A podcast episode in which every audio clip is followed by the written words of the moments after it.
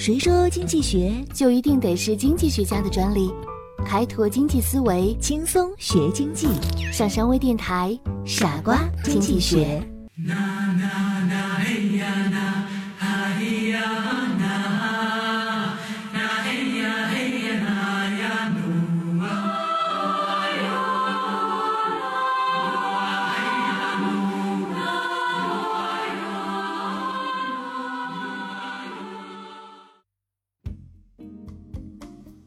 我们中国有一句成语叫做“不着边际”，形容一个人说话空泛，不接触实际。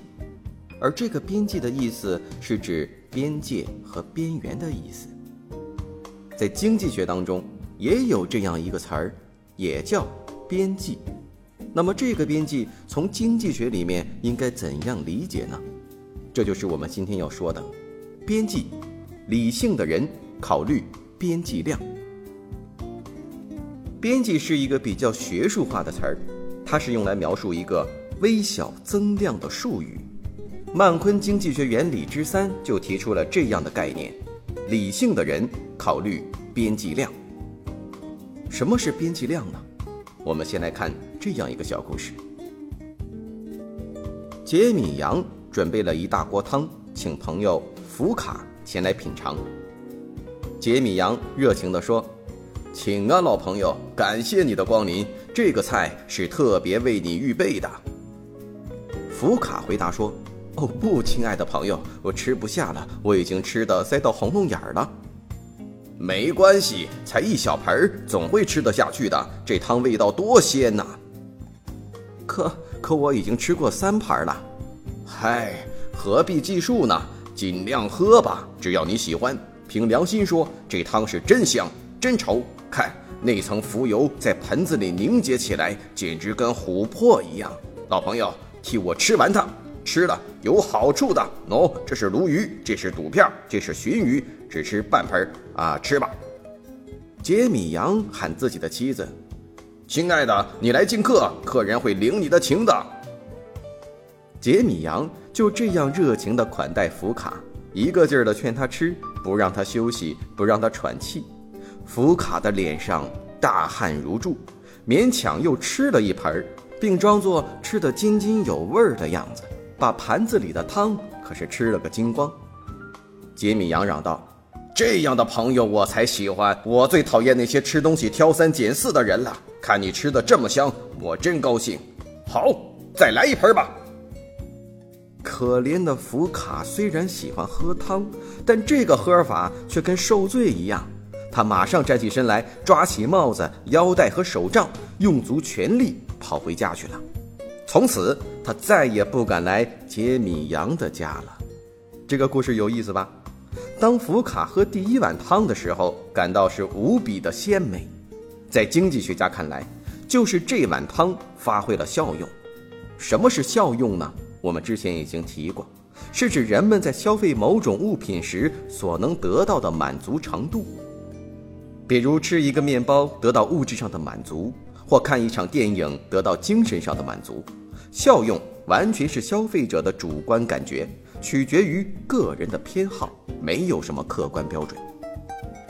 尽管效用是主观的，但所有人的消费都遵循一个共同的规律，这就是随着所消费同一种物品的增加，给消费者带来的满足程度却是递减的。通过上面的例子，我们可以看到，福卡喝杰米扬的第一碗汤时，一定感到味道鲜美，满足程度高；喝第二碗汤的感觉远不如第一碗汤那么好，因为满足程度减少了。当喝了一碗又一碗时，满足程度是越来越低，最后成为了痛苦，也就是负效用，以至于不得不逃之夭夭。经济学家把这种普遍的现象概括为“边际效用递减规律”。在经济学当中，边际效用是一个十分重要的概念，边际效用递减也是经济学的基本规律之一。经济学家用边际效用解释价值，引起了经济学上的一种革命性的变革。所以，边际效用理论的出现被称为经济学中的边际革命，它成为现代经济理论的基石之一。放眼看去，现代许多企业都为产品卖不出去而发愁。其实，产品卖不出去，并不是消费者没有购买的能力，而是你的产品不能满足消费者的需求，给消费者带来了边际效用递减，变成了解米阳的汤。中国号称瓷器大国，但市场上却几乎都是图案与造型极为相似的青花瓷。这种同样的瓷器，你顶多需要一套就可以了。相同的瓷器越多，其边际效用就递减，多到没地方放，边际效用就为负的了。但是不是瓷器市场就是这样有限呢？也不是，相同的瓷器带来边际效用递减，可是不同的瓷器就不存在边际效用递减。所以请记住。边际效用递减是对同样东西数量增加而言的，不同的东西满足消费者的不同需要，就没有边际效用递减了。瓷器可以有不同造型和图案，每种瓷器可以满足不同的需求，带来不同的效用。例如，实用性的瓷器可以在生活中用，艺术瓷器可以作为欣赏。给消费者带来精神上的享受，为儿童喜爱的动画瓷器可以满足父母爱孩子的需求，则是另一种满足。这样的三套瓷器当然就不存在边际效用递减了，因而也就不会没有需求了。消费者对物品有多大需求，取决于他消费这种物品得到了多少边际效用。消费者。从一种物品中得到的边际效用大，就愿意出高价买；反之，消费者从一种物品中得到的边际效用小，就只愿意出低价。如果边际效用为零，甚至是负数，像杰米阳的第三四碗汤一样，消费者是绝对不会买的。